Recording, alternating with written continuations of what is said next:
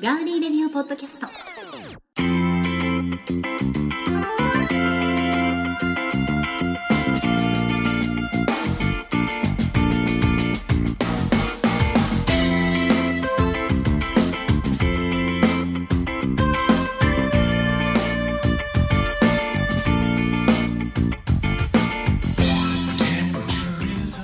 皆さんこんばんは。6月17日火曜日配信のガーリーレディオポッドキャストです。いかがお過ごしでしょうか、えー今日もですねトンパテレビ名古屋のスタジオからお送りしていきます。お相手はもちろんガーリーレディオ TV とガーリーレディオポッドキャストのディレクターをさせていただいております。おります。トンパテレビ名古屋の足立です。よろしくお願いします。そして私高田沙織です。今回もよろしくお願いします。くお願いします。和田さんも6月17日。もうねうん 7月までもうあっという間あっという間だね。ねもう半年ですよ。一年いやだもう1年早いね。早いね。やばい。うん。うん本当に。そしてもう雨が多くなる梅雨時でございます。体もだるくね。嫌いじゃないですそう。ね嫌いじゃないけど。嫌いじゃないけど雨はそうね。やっぱりねうん。いろいろ支障が出てきますよそうねなんですよね、うん。体もだるくてこうちょっぴり、はい。心もね、うん。晴れないと、うん。やっぱ天気が良くないと、ちょっと心もね、うん。疲れてくるなっていうような時期かもしれません、夏に弾けるためのそうなんですよ。そのジメジメだと思えば。ちょっとこう土に埋もれてるね、状態でね、うん海だ、うん。山だ夏だエンジョイ、うん。みたいなねそんな人がたくさんいらっしゃそる、冷たい 冷たい相槌だな。うんその時あ代のなんか番組だっていう昭和でしょ、うん。いいんですよ。いいと思いますよ。私だって昭和生まれです。ヤングは集まれ。そうそう、ん。ヤング大集合！みたいなね。うん。ウキウキワクワク夏の大冒険だ。あいい。いい、うん。それいいじゃん。モンキーパークに使ってもらえるよ今の。えーそんなこと言ったらモンキーパーク大好きですフォローなってないなってない、何回も言ったんですけど。いいやすごいごめんなさい。モンキーパークの方に聞いてほしいなと思って、はいはい。そこでですね、はい。え今回のガーリーレディオポッドキャストあのうん「すみれの花」んの宝塚にうん。ちなみましてうん。あの宝塚はなんとですねち なんじゃうはい。ちなんじゃうっていうか、えーそこで今回ははいあの宝塚に女子力アップにつながって、うん。心のデトックスにもなるという噂があるそうなんでそこをちょっと、はい、紐解いていきたいと思います。えー。はい。それを調べたんですけれども、うなんとです。それはです今日は女ね性の方ひ必聴？必聴ですよ、うん。はい。はい。それは宝塚に伝わるうん。通風の25箇所。今ちょっと宝塚がブスっていうこと？今あの社長みたいに言ってみた。宝塚。19万8000円の人。宝塚はブスって言っちゃったんで敵に回していいのかしら、ねえでもこれ宝塚に伝わる、まあ、僕らが考えたんじゃないですもんね。はい宝塚の方がちゃんとこれ貼ってあるそうなんです。いや違うえっ、と宝塚に伝わるブスの25箇所。こういうことをやるとブスになるそれですよ、はい。正解じゃあ25箇所言っていきますので、うんえ25もあるんで。ーはいディレクターはですね、はい。うん。それに関して、うん。男性目線でうん。助言をいただけたらと思います、かしこまりました。はい。それでは参ります。はい。宝塚に伝わるブスの25箇所よっ。一つ目。笑顔がない。うんうんうん。不愛想な女は確実に損します。二つ目お礼を言わない。うん。一体どんなに立場にどんな立場にいるつもりなんでしょうか。三つ目。美味しいと言わない。おああうん。美味しそうにご飯を食べたりねしない。っていうことですねうん文句ばっかり。うん。四つ目。うん。正気がない。うん。五つ目。うん。自信がない。うん。私なんて。うん。っていうことですね。はい6つ目。はい。愚痴をこぼす。うん。7つ目。うん。希望や信念がない。うん。自分をきれいにしようとする努力がないと。うん。8つ目。うん。いつも周囲が悪いと思っている。うん。誰々のせいが当たり前。誰々のおかげとは思わない。うん。9つ目。うん。自分がブスであることを知らない。うんそして10個目。うん。声が小さくいじけている。うん。11個目。うん。何でもないことに傷つく。うん。12個目。他人に嫉妬する。うん。13個目。はい。目が輝いてない。うん。14個目。おいつも口がへの字の形をしている。うん。顔の歪みは心の歪み。これ基本ということですね。はい。で15個目です。責任転換がうまい。うん。16個目。他人を羨む。うん。17個目。悲観的に物事を考える。うん。18個目。問題意識を持っていない。うん19個目。他人に尽くさない。うん。20個目。他人を信じない。うん。21個目。人生においても仕事においても意欲がない。22個目。謙虚さがなく傲慢である。うん。23個目。他人のアドバイスや忠告を受け入れない。うん24個目。自分が最も正しいと信じ込んでいる。うん25個目。最後は存在自体が周囲を暗くする。ドンマイ。うんですね。この25箇条を気をつけることでえ心のデトックスにもなり女性らしさも身につくというわけなんですね、うん。さあいかがでしょうか、えー1からはい。25これですね。これここまでです。まあそのブスの25箇条と言いつつ、まあその性別問わず、まあ、男にもね全部当てはまることばっかりですもんね。うーん。うん。その女性が女性らしくというのはもちろんこの中にはたくさんありますけれども、はい。まあ、全部男に当てはまることですよね。う。ーん。どっちでも当てはまるということですね。特にやっぱりそのねうん。希望や信念がないとかそうね。自信がないとか、うん。いつも周囲が悪いと思ってるとか、うん。そうだね。うん。問題意識がないとかね、うんうんうん。あと他人を信じないとか、うん。謙虚さがなく、ん。傲慢であるとか。うん。まあ本当に全部ね、うん。そうですね。あのーまあよく言われることですけどその、はい。外観外見ではない、そこなんですよね。あるじゃないですか。ありますね。外外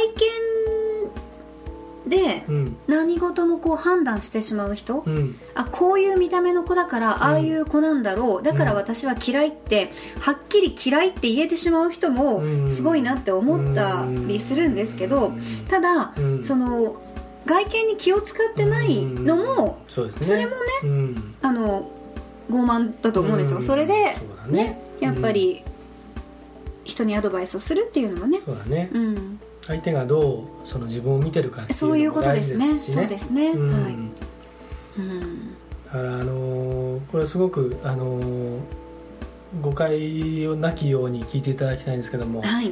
あのー暗い美人より明るいブスの方がいいもんね。そうだね。うん、うん。って僕はうん、思います、かりますわ、はい。かります。周囲を明るくする人っうんてやっぱいいですよね、はい。そうそうそうそうね。うん。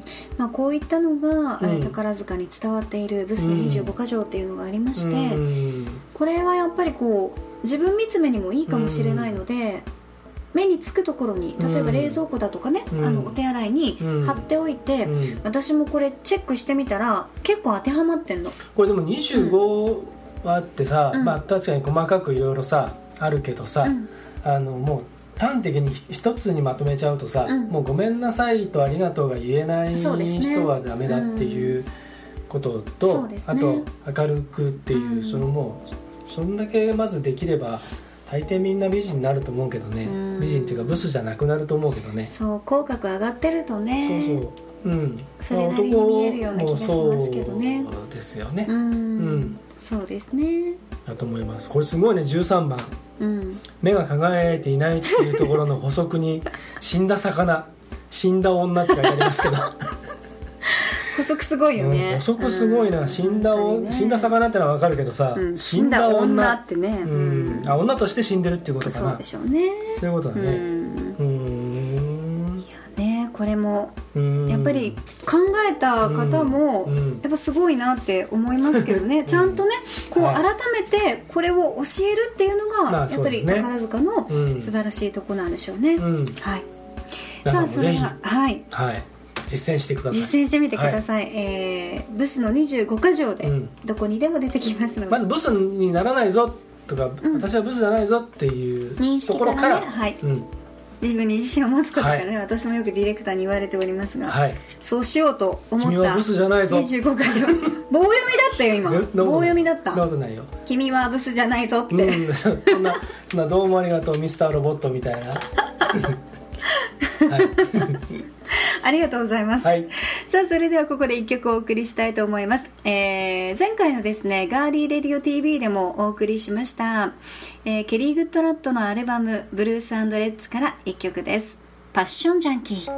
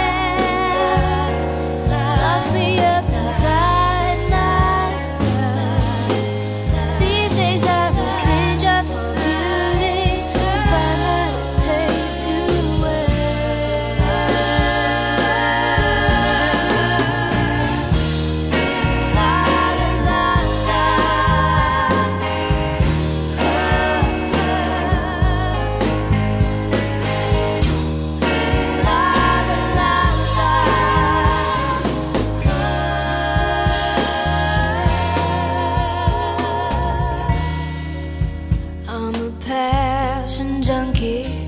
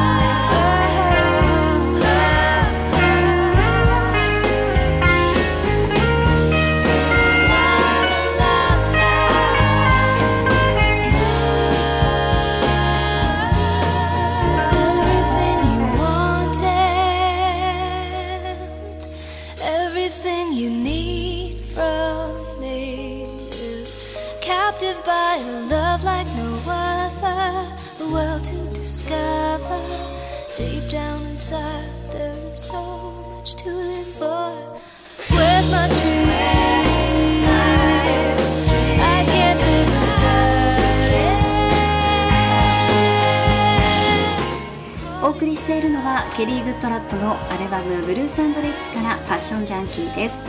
さあ今日のですねガーリーレディオポッドキャストなんですけれども宝塚に伝わると言われているブスの25箇条を、えーご紹介していきました。この25箇条、まあ、皆さんも目に見えるところにね、えー置いてみてもらったりとか私幸田自身も十分に気をつけなければいけないなといつでも口角上げなきゃいけないなって思わされました。でもちろんですね宝塚のあの歌劇団の演目を鑑賞することでも女性らしさや心の栄養を養えるそうなんですね。真似をすることも最初は難しいことですけれどもでもだんだんとそれは真似っていうのは本人の内面に染み込んで自分の自然な動きになるということなんで私も真似てみようと思います。歌ってみようと思います。はい。はいぜひ。は い歌ってくださいっ歌っててください。オスカル。あそっち？真似てみオスカル。うん。とか言ってみようかな。真似てみましたって言ってますけど。誰誰を真似たのってなりま誰を真似たんですしょう。いやいやでも、はい。ね私も最初。宝塚とか見たりします？見たりねしたことテレビでしかないの。はどうです？ああいうのは。あ全然大丈夫です。